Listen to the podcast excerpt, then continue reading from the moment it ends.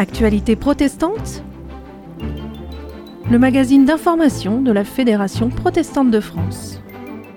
Bonjour et bienvenue dans votre magazine au cœur de l'actualité du protestantisme et de la Fédération protestante de France. C'est protestantes qui osent, c'est le thème de notre émission. Vous entendrez des protestantes parler de leur engagement, de leur foi et aussi de leurs difficultés parfois. Et c'est aussi le thème du dîner des protestants du 27 novembre à Paris, avec une collecte de fonds destinée à des projets soutenant les femmes. Tout de suite, rencontre avec Lauriane Savoie, théologienne, qui nous explique comment les femmes sont devenues pasteurs, au micro de Mirana Andrea Mananjara. Actualité protestante, à votre écoute. Bonjour Lauriane Savoie. Bonjour. Vous avez écrit Pionnière, Comment les femmes sont devenues pasteurs, édité chez Labor et Fides. Quel est l'élément fondamental qui a permis aux femmes de devenir pasteurs? Alors je dirais que le premier élément, l'élément fondamental, c'est que certaines femmes ont voulu devenir pasteurs. Pour moi, c'est ça le plus important.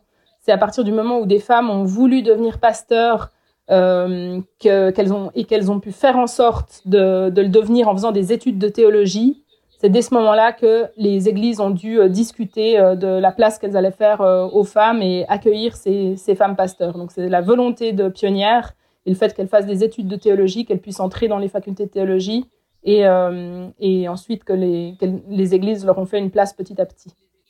Comment l'ouverture du protestantisme à l'égard des femmes a influencé la société? Le protestantisme, il a donné une place de plus en plus grande aux femmes, spécialement au cours du XXe siècle. Et euh, c'était aussi le moment où, les femmes ont pu démontrer leur capacité intellectuelle euh, à faire des études et puis leurs compétences en accédant à des nouveaux métiers. Et, euh, et, le protestantisme, il a su évoluer avec son temps sur la question des femmes et il a contribué au progrès de l'égalité au cours du XXe siècle. Il a par exemple permis de contrer des arguments naturalistes ou essentialistes qui disaient que l'homme dirige, est fait pour diriger et la femme est fait pour le seconder. Et des biblistes protestants ont montré qu'on ne peut pas s'arrêter à une compréhension littérale de tel ou tel verset biblique isolé, mais qu'il faut lire la Bible de manière moins sélective et plus sérieuse. Et en ce sens, ils ont aidé à, à, surmonter euh, ces, ces, résistances qu'il y a pu avoir et qui étaient euh, ancrées euh, depuis, depuis le moment où les textes bibliques ont été écrits. Et il y a aussi, ce, qu'on peut, ce que je peux ajouter, c'est que les, les femmes, euh, enfin, c'est qu'il y a des femmes protestantes qui ont apporté aussi énormément à la société au cours du XXe siècle. Donc, euh, le, protestantisme a, vu émerger des grandes figures euh, féministes et puis a contribué aux mouvements sociaux et pour les femmes au cours du XXe siècle. Et par exemple, le protestantisme a influencé la société en contribuant à la création du planning familial, au changement de perspective sur la contraception, sur la légalisation de l'interruption volontaire de grossesse. Donc le protestantisme, il a contribué à faire avancer les choses sur ces questions-là qui, sont, qui touchent de près les femmes. Quels défis rencontrent les femmes pasteurs dans leur mission aujourd'hui? Elles rencontrent en grande partie les mêmes défis que les hommes pasteurs. Euh, donc euh, le défi principal, c'est quand même le déclin de la population protestante réformée, le fait que les paroisses sont en pleine mutation, qu'elles couvrent des grands territoires et qu'il y a peu de forces laïques pour les animer. Et puis, il y, a évidemment une grande difficulté de faire entendre l'Église et la parole biblique dans la société actuelle. Donc ça, c'est une difficulté pour les femmes comme pour les hommes pasteurs. Mais elles ont aussi des difficultés en tant que femmes. Ça arrive encore qu'elles soient moins bien accueillies en paroisse, notamment les jeunes femmes qui risquent de devenir mères et donc de s'absenter un certain nombre de mois, d'être moins disponibles. Parfois, elles sont moins bien reçues en paroisse. Et puis, elles font face au sexisme qui perdure dans notre société. Donc, elles sont euh, parfois moins prises au sérieux et moins écoutées que des hommes par exemple dans des réunions pastorales ou voilà dans toutes sortes de, cadres différents. Et, enfin, quand elles tentent des innovations liturgiques, par exemple de parler de Dieu non plus seulement au masculin mais aussi au féminin, comme dans certains textes bibliques d'ailleurs, elles sont parfois moquées ou dénigrées. Donc, euh, dans l'Église comme dans la société, euh, il peut y avoir un retour de bâton qui fait suite au grand progrès qu'il y a eu pour l'égalité. Que diriez-vous à celles qui hésitent à se lancer dans le ministère pastoral? Je leur dirais que les églises ont besoin d'elles, de leurs compétences, de, leur, euh, de la diversité de leur profil, qu'elles apportent quelque chose aux paroissiens et aux paroissiennes, qu'elles ont une parole légitime à faire entendre euh, et euh, leur propre lecture des textes bibliques à apporter. Donc je leur dirais d'avoir confiance en elles et puis, et puis je, leur, je, leur, je leur conseillerais de ne pas se lancer seules, mais de savoir s'entourer de personnes qui les soutiennent et puis avec qui elles peuvent partager leurs expériences, leurs joies et leurs difficultés. Merci beaucoup d'avoir été avec nous, Lauriane Savoie. Merci à vous. C'était à votre écoute et si la thématique Ces protestantes qui osent vous intéresse, vous pouvez peut-être encore vous inscrire au dîner des protestants, info à retrouver à la une de protestant.org. Je vous propose maintenant d'entrer dans un court temps de méditation et de réflexion biblique avec la colonelle Claude Evelyne Donzé, présidente territoriale des ministères féminins et familles pour l'armée du salut. Méditation Amos chapitre 5 verset 24 Faites jaillir le droit comme une source.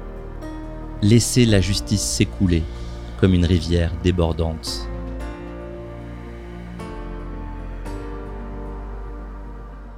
Ce verset a été prononcé par Amos de la part de Dieu juste après que le peuple d'Israël ait été averti que Dieu détestait ces fêtes, qu'il ne pouvait plus les supporter que les sacrifices ne lui plaisaient pas. Arrêtez tout, dit Dieu, mais faites jaillir le droit comme une source, laissez la justice s'écouler comme une rivière débordante. Ce tout petit mot n'a pas été lu dans l'introduction à cette méditation, mais il a toute son importance. Dieu n'est pas très intéressé à ce que nous lui rendions un culte si cela n'est pas accompagné d'un comportement adéquat.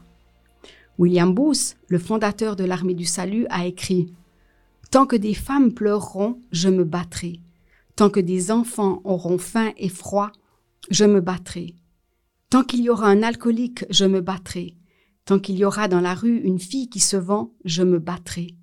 Tant qu'il y aura des hommes en prison qui n'en sortent que pour y retourner, je me battrai. Tant qu'il y aura un être humain privé de la lumière de Dieu, je me battrai. Je me battrai, je me battrai jusqu'à la fin. Ce texte a été écrit en 1912, mais il aurait pu l'être aujourd'hui. Il est tellement actuel. À l'armée du salut, tant que le droit ne jaillira pas comme une source, tant que la justice ne s'écoulera pas comme une rivière, nous nous battrons. Pas seulement dans nos établissements sociaux ou dans la rue, mais aussi dans nos postes, c'est-à-dire dans nos églises. Nous nous battons parce que nous sommes convaincus que c'est ce que Dieu nous demande. Nous le lisons dans l'Évangile selon Matthieu. Alors ceux qui ont obéi à Dieu diront au roi, Seigneur, quand est-ce que nous t'avons vu? Tu avais donc faim et nous t'avons donné à manger? Tu avais donc soif et nous t'avons donné à boire? Tu étais un étranger et nous t'avons accueilli? Tu étais donc nu et nous t'avons donné des vêtements? Tu étais malade ou en prison? Et nous sommes venus te voir. Quand donc? Et le roi leur répondra, Je vous le dis, c'est la vérité. Chaque fois que vous avez fait cela à l'un de mes frères, à l'un des plus petits, c'est à moi que vous l'avez fait. Sommes-nous prêts à bousculer les conventions pour changer les choses? Catherine Booth, la mère de l'armée du salut, n'a pas hésité à se lever pour prendre la parole en public alors que ce n'était vraiment pas bien vu à l'époque. Elle s'est battue pour que les femmes puissent prendre leur place, pour qu'elles aient le droit de s'exprimer, pour qu'elles soient traitées avec justice. Et personnellement, qu'est-ce que je suis prête à faire pour que le droit jaillisse et que la justice s'écoule comme une rivière? Je bénéficie de l'héritage de Catherine Booth aujourd'hui. J'ai ma place au sein de l'armée du salut. Je peux m'exprimer, je peux me battre pour le droit et la justice. J'aime me promener dans la nature et profiter de la création. Cela me parle beaucoup. Quand je vois une source ou une rivière, elle coule continuellement. Elle ne le fait pas un moment puis s'arrête pour recommencer un peu plus tard. Puis-je m'intéresser au droit et à la justice de mon prochain seulement quand j'en ai le temps ou l'envie? Le texte biblique est clair. C'est un impératif. Faites jaillir le droit. Laissez la justice s'écouler. En tant que chrétiens, avons-nous le droit de laisser les autres manquer du nécessaire ou être seuls? En cette période de fin d'année, beaucoup de personnes sont seules, sans abri, ont faim. À l'armée du salut, comme beaucoup d'autres associations, nous nous battrons pour qu'elles aient le droit de ne manquer de rien et de ne pas être seul à Noël. C'est la raison d'être de nos fameuses marmites disposées un peu partout dans les rues avant Noël. Si vous les croisez, en leur faisant bon accueil, vous nous aiderez à faire jaillir le droit et à laisser la justice s'écouler. Je termine en vous laissant une parole du prophète Ésaïe. Voici ce que le Seigneur dit. Respectez le droit. Faites ce qui est juste. La libération que j'apporte est sur le point d'arriver. Vous allez découvrir que je veux vous sauver. C'était Méditation avec la colonelle Claude-Evelyne Donzé, présidente territoriale des ministères féminins et familles pour l'armée du salut. Elle partageait sur le verset biblique de l'année choisi par la FPF, Amos chapitre 5 verset 24. Ces protestantes qui osent, on continue notre thématique avec l'invité d'actualité protestante. J'ai le plaisir de recevoir Manon Soubéran, nouvelle directrice de la Fondation du protestantisme. Actualité protestante l'invité. Manon Soubéran, bonjour. Bonjour. Vous êtes la nouvelle directrice de la Fondation du protestantisme. Vous avez été avocate, puis déléguée régionale pour la Fédération de l'entraide protestante. Le scoutisme a marqué votre parcours et vos engagements. Première question, le thème de cette émission Actualité protestante, ces protestantes qui osent, comment ça vous rejoint? C'est parce que le collectif fait la force que, que, c'est important en fait d'oser lorsque on a, on a d'abord euh, cherché une forme de consensus ou en tout cas une forme de, euh, euh, de, de, collaboration autour d'un certain nombre de, de, sujets. Je crois que d'ailleurs ça a marqué tout mon parcours à la fois bénévole et professionnel, c'est que dans le fond je vis dans des collectifs parfois un peu fatigant d'ailleurs, mais, euh, mais, mais je crois beaucoup à cette notion de mettre les gens ensemble et de discuter et ensuite euh, d'arriver à poser des, euh, des projets, à, poser, à poser des, des, enjeux, à poser des, des valeurs communes, collectives qu'on peut porter ensemble dans la société. Donc, en ce sens, oui, je pense que j'ose. Et puis c'est vrai que j'ai sans doute osé faire des choses dans ma vie, mais j'ai toujours eu l'impression d'être d'être aidée, d'être accompagnée. Et, euh, et peut-être qu'on en parlera un peu plus euh, tout à l'heure euh, dans les, dans les différents échanges qu'on aura. Mais cette question de la confiance qu'on peut placer dans les gens, moi j'ai eu l'impression qu'on me faisait confiance et c'est peut-être aussi pour ça que, que j'ai pu oser, que j'étais mise en mesure d'oser dans ma vie faire un certain nombre de choses. Voilà, comme peut-être postuler à la fondation du protestantisme. Quand vous étiez plus jeune, quel était le métier de, vos rêves à part devenir directrice de la Fondation de protestantisme, évidemment. oui, en effet, c'était bien entendu quelque chose que j'avais absolument envie de faire quand j'étais petite. Euh, pas du tout, puisque évidemment, les institutions protestantes sont très très peu connues euh, tout de même euh, du, du, commun des mortels sur cette planète. Et encore plus des enfants. Et encore plus des enfants, donc effectivement, c'était pas forcément un rêve.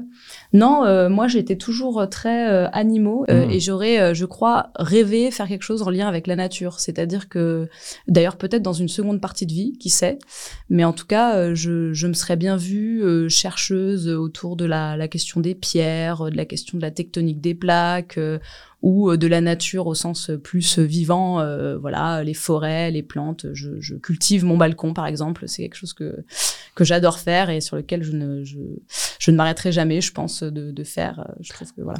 C'était une, évidence pour vous d'avoir un travail dans le protestantisme en lien avec quelque chose qui fait sens? Dans le protestantisme, non. Moi, je pense que j'ai plutôt été fâchée avec le protestantisme pendant toute une partie de, de ma vie, peut-être par, parce que c'est normal, en fait. Vous venez d'un contexte protestant? Je viens d'un contexte protestant, tout à fait. Je viens d'une d'une famille protestante. Euh, alors euh, voilà, je, je, le dis ici, je, je ma famille n'est pas du ma, du Massoubéran, donc euh, tout le monde se pose la question. Tout le monde se pose la question. L'information est révélée aujourd'hui. Non, on est plutôt d'origine de, de, de Privas, Montélimar, etc. Et et oui, oui, toute ma famille, moi, euh, ma, vie a été bercée par euh, les cultes familiaux euh, de Pâques, par les grandes cousinades où on fait une méditation globale avec toute la famille, par les chants. Mais c'était très présent, du coup. Très présent. Et puis dans ma famille nucléaire, particulièrement, moi, c'était le, culte tous les dimanches, le catéchisme, les scouts, évidemment, hein, qui font partie de cette vie, moi, il me semble, en tout cas, paroissiale et, et, et religieuse. Et, et en même temps, je crois qu'à un moment donné, peut-être que l'Église, en tout cas la le questionnement sur la foi euh, m'a emmené sur un chemin où je trouvais que l'Église ne répondait pas en fait à cette euh, à ce questionnement et et voilà, j'ai dû m'écarter, je pense, de l'institution. Et je pense que le fait de poursuivre dans le scoutisme, euh, qui propose en fait euh, un lien très fort avec euh, l'Église, avec la foi, avec la spiritualité qu'on peut développer, m'a permis de revenir à travers les œuvres, donc à travers la Fédération de l'entraide protestante.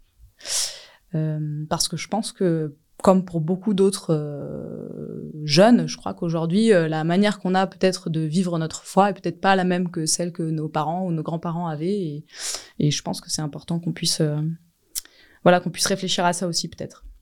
En tant que femme, est-ce que vous trouvez que c'est plus difficile d'oser justement d'entreprendre ou de diriger des structures?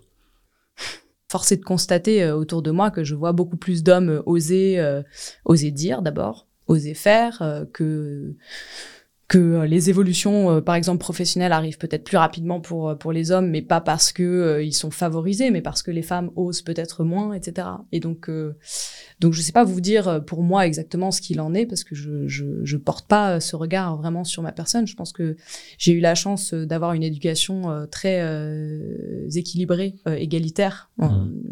Égalitaire avec moi.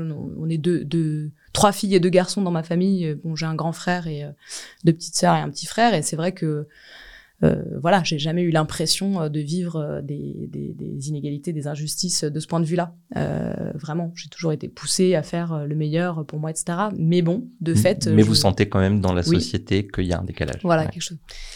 Et donc, euh, donc voilà, je, je, moi, je m'emploie aujourd'hui euh, justement à travers. Bon, pour moi, c'est le scoutisme, hein, c'est ça, euh, c'est ça qui me porte. Mais je m'emploie vraiment à. Aujourd'hui, je travaille avec tout un groupe de, de jeunes femmes dans le scoutisme français qui, qui, ont 10 ans de moins que moi parce que les choses sont faites comme ça, qu'on est un groupe euh, hétérogène de ce point de vue-là. Et, et je m'emploie vraiment à, à, les convaincre que euh, à 23 ans, 24 ans, en fait, euh, oui, elles peuvent choisir des voies qui sont difficiles, qui sont passer des concours, qui sont aller postuler dans des jobs où elles croient que, que, que, que c'est pas pour elles, parce que je pense qu'il y a besoin justement que des personnes leur disent la confiance qu'elles ont en elles, voilà, de d'être en mesure de réaliser ces choses-là. Et on en revient à cette question de la confiance. Je pense que peut-être que moi j'ai eu de la chance justement qu'on me fasse confiance à, plusieurs reprises dans ma vie et que c'est ça qui m'a permis d'oser. Et je pense que c'est ça qu'il faut donner aux, femmes dans la société, c'est leur dire euh, on vous fait confiance pour faire euh, ce qu'il faut. Alors vous avez mis toute cette confiance euh, au service de la fondation du protestantisme en devenant sa directrice. Il y a un dispositif qui est, qui est assez facile à comprendre pour comprendre la fondation, c'est Solidarité protestante un dispositif d'urgence pour des crises humanitaires partout dans le monde. Euh, comment ça fonctionne? Il est vrai que solidarité protestante, donc, euh, finalement, peut être assimilée à une sorte de, de grande cause on pourrait dire. Voilà, c'est une grande cause et on invite effectivement euh, les donateurs à donner à cette grande cause en faisant des appels euh, et le, le, comment dire le périmètre de qui est choisi par la Fondation du protestantisme de, de ce point de vue-là en termes de solidarité euh, de ce que fait Solidarité protestante, c'est de financer des projets qui vont être dans la question de l'urgence humanitaire, mais la seconde urgence, c'est-à-dire euh, c'est-à-dire qu'on va venir euh, juste après euh, la Croix-Rouge, peut-être, qui est directement sur le terrain, etc. Donc les associations qui vont œuvrer et qui qu'on va financer finalement vont être dans ce segment qui est juste après euh, l'urgence, l'urgence première. donc c'est important, voilà, à, comprendre. Et puis surtout, solidarité protestante, c'est l'urgence, mais c'est aussi les causes oubliées. Mmh. Euh, et donc, euh, et donc d'une certaine manière, vous, vous pouvez voir passer aussi des appels euh, qui vont avoir trait à des guerres ben, qui sont, qui restent des urgences, mais qui sont un peu oubliées. On pense par exemple en ce moment à, à la question du Soudan, Soudan Sud. Et il est possible pour chacun de, de, donner sur la plateforme en ligne Solidarité protestante. On a vu que il y avait des fondations abritées donc pour des institutions protestantes mais aussi en tant qu'individuel, c'est quelque chose que vous voulez développer si je suis protestant ou si j'ai envie de donner euh, dans le secteur du protestantisme et du caritatif. Euh, je peux aussi m'adresser à la fondation du protestantisme. Oui, tout à fait. Il est vraiment. Euh, alors là, on a tout un, on a, on a, une petite équipe, mais on est vraiment euh, à disposition et il est tout à fait possible de s'adresser directement à la Fondation du protestantisme. Je dirais deux choses à, de ce point de vue-là, c'est qu'on a un élément euh, très intéressant en ce moment qu'on essaye de développer à la Fondation du protestantisme, qui est de dire comment on arrive à développer de nouvelles solidarités et de nouvelles générosités. Mmh. donc avec un nouveau projet stratégique qui qui mise sur une nouvelle plateforme, notamment de dons, qui permettra de beaucoup mieux s'orienter à travers les, différents projets portés par des institutions protestantes euh, qu'on appelle chez nous euh, fondations euh, individualisées, qui sont des fondations abritées chez nous, issues généralement d'associations et, œuvres protestantes. Par ailleurs, on essaye de développer aussi les générosités familiales. donc on a, on est en train de développer tout un, pan, voilà, de, réflexion autour de la notion de famille en fait dans le protestantisme et dans la générosité. C'est pas encore euh, voilà, je, ne peux pas vous en dire beaucoup plus aujourd'hui, mais euh, pourquoi pas avoir une action en tant que famille dans en une action de générosité en tant que famille dans le dans le monde du protestantisme, dans la philanthropie protestante. Et ça, c'est, il nous semble une, une, piste très intéressante en tout cas pour répondre aux nouveaux aux nouvelles aux nouveaux désirs de générosité hein, en réalité des, des particuliers. Merci beaucoup, Manon Soubéran, directrice de la Fondation du protestantisme, d'avoir été avec nous. Pour en savoir plus, rendez-vous sur fondationduprotestantisme.org. On continue notre émission sur ces protestantes qui osent avec Anne Faisandier du pôle FPF Marseille, au micro de Thierry André, chargé de développement territorial pour la FPF. Actualité protestante. Au cœur des régions. Bonjour Anne Faisandier. Bonjour. Merci euh, de nous accorder ces quelques instants pour euh, cette interview. Alors vous êtes pasteur de l'Église protestante unie de France depuis une dizaine d'années au temple de Grignan à Marseille. Euh, auparavant, vous avez été en poste à Lyon, vous avez été impliqué dans la vie du pôle fédératif de Lyon et vous vous êtes impliqué, une fois sur Marseille, dans la vie, dans la vie du pôle fédératif de Marseille.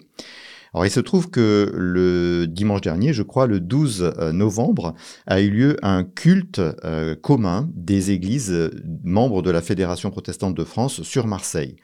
Alors, comment avez-vous vécu personnellement ce culte commun du pôle? Alors, j'ai vécu d'une position un peu particulière puisque la pastorale m'avait demandé d'être celle qui prêchait euh, voilà, donc c'était voilà une position un peu particulière. Moi, je fais plus aujourd'hui partie du comité euh, directeur du pôle, euh, puisque je vais quitter Marseille euh, d'ici quelques mois.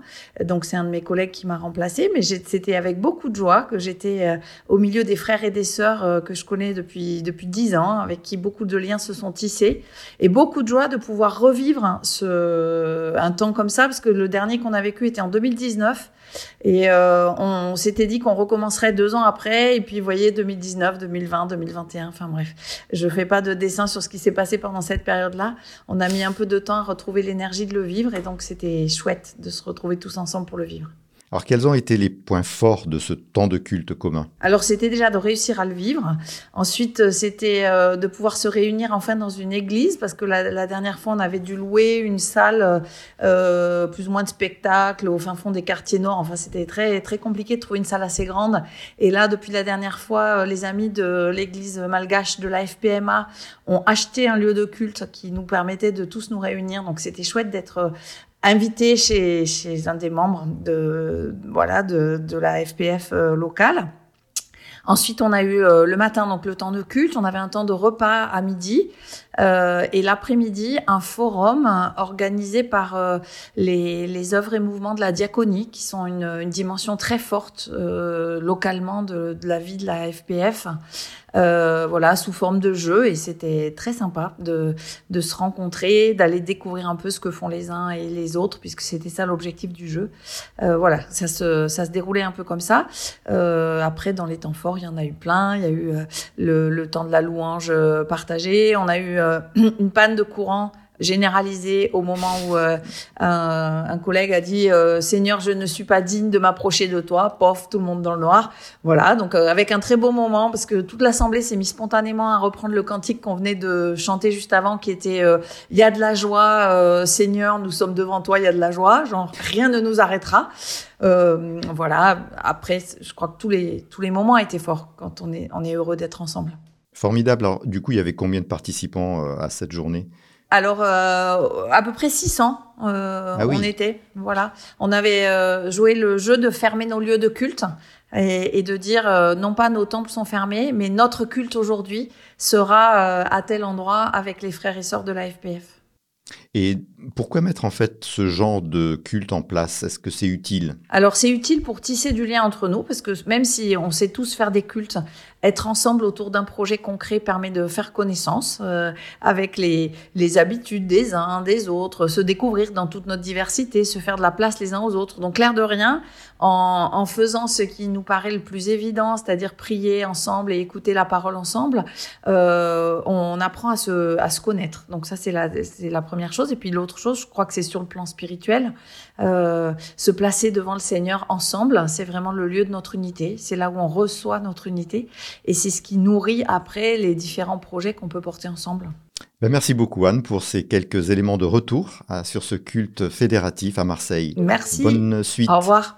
Et pour finir, je vous propose de retrouver les dates importantes du protestantisme à venir avec Gaëtan Land. La Fédération protestante de France et le Cercle Charles Gide vous invitent au dîner des protestants le 27 novembre au Palais de la Femme à Paris. Cette soirée a pour but de récolter des fonds pour soutenir les associations protestantes engagées auprès des plus fragiles. Cette année, le dîner des protestants veut mettre en avant l'impact des femmes protestantes sur notre société avec ce thème Ces protestantes qui osent.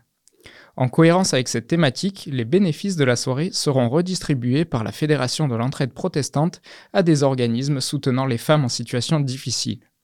Le dîner des protestants est aussi l'occasion pour les membres de la FPF de rencontrer un représentant du gouvernement et pour échanger sur la thématique de l'année lors d'une table ronde. Pour prendre vos places ou faire un don pour cette soirée, rendez-vous sur la une du site protestant au pluriel.org.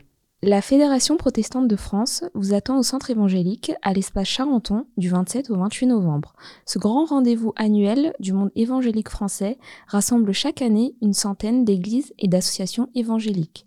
Deux journées de table ronde, de conférences, mais aussi de louanges et d'ateliers de discussion autour de la Bible. La FPF tiendra un stand durant tout le salon pour exposer ses actions et notamment la brochure de présentation des églises évangéliques membres de la FPF. Vous pouvez également suivre les temps forts de ce rassemblement en direct sur la chaîne YouTube du Centre évangélique. Solae, le rendez-vous protestant du dimanche matin sur France Culture, vous propose une série de 5 entretiens pour la période de l'Avent. Sur un ton intimiste, Manon Soubéran, Brigitte Martin, Gilles Boucaumont et Gemma Taboyan se livreront au micro de Jean-Luc Gadreau pour raconter leurs histoires de Noël. C'est Bernard Guillot, directeur du journal Le Messager, qui sera le dernier invité dans l'émission spéciale Noël du lundi 25 décembre. Des chants gospel en direct et des contes viendront enrichir ces émissions de l'Avent pour nous imprégner encore plus de l'esprit de Noël. Rendez-vous donc tous les dimanches à 8h30 sur France Culture à partir du 3 décembre pour vivre la période de l'Avent sur Soleil, le rendez-vous protestant. C'est la fin d'Actualité protestante, le magazine mensuel d'information de la Fédération protestante de France, réalisé et présenté par Benjamin Boriès. Merci d'avoir été avec nous. Merci à l'équipe de rédaction, Juliette Angeletti, Gaëtan Land et Mirana Andria Mananjara. Pour nous réécouter, rendez-vous sur le site internet de votre radio locale ou sur protestantaupluriel.org, rubrique médias et radio FPF. Retrouvez-nous également sur vos plateformes et applications de podcast préférées pour nous écrire une seule adresse communication@protestantpluriel.org. À bientôt pour de nouvelles actualités protestantes.